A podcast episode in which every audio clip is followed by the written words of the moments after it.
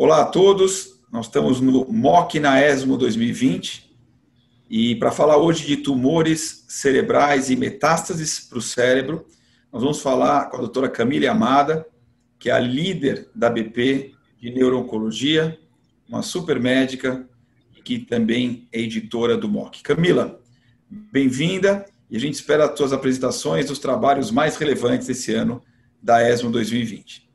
Oi, Fernando, obrigado pelo convite. Algo que seja practice changing para o dia de amanhã vindo da ESMO, ou são resultados muito interessantes, como, por exemplo, a droga anti-HER2, os novos inibidores da ALK, alguma coisa que realmente já está disponível para o dia seguinte ou ainda não?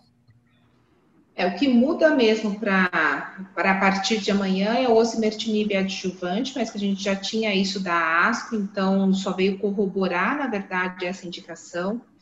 Eu acho que o dado do lorlatinib entra um pouquinho na discussão.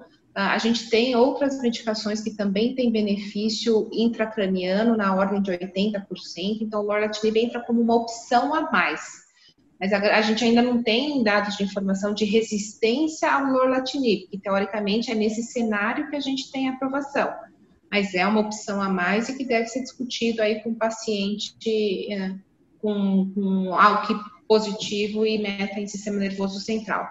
O resto, né, os, os demais dados que foram apresentados, então assim, os dados de inibidor da via do NTRK eu acho que são muito interessantes e que a gente deve ir atrás dessas, dessas mutações, então, dessas fusões, uh, pela alta taxa de resposta, e, mas que a gente já está vindo, então que não vai mudar muito a nossa prática. Então, tem a opção do larotrectinib, do entribitinib, e o, o, o, pirotinib é uma droga potencial, o sacituzumab no cenário de GBM também a, a gente tem que esperar dados mais maduros, mas de mudança de conduta mesmo, na minha opinião, são, são esses que a gente discutiu. Eu concordo com você. Para mim, o único dado que talvez mude agora o padrão, não do tratamento, mas, mas da análise do refinamento do melhor tratamento, vai ser o piro sequenciamento, concorda? Porque esse dado mostra que não adianta ter a metilação do MGMT.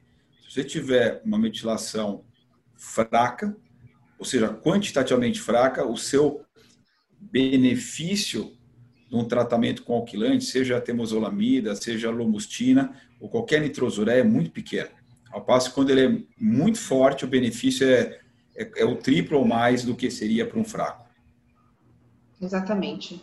É, a, essa discussão de método, na verdade, é bem antiga, então discute-se bastante na, a, qual seria o melhor método. A gente vê bastante falha de PCR, que é o que mais se utiliza aqui no Brasil.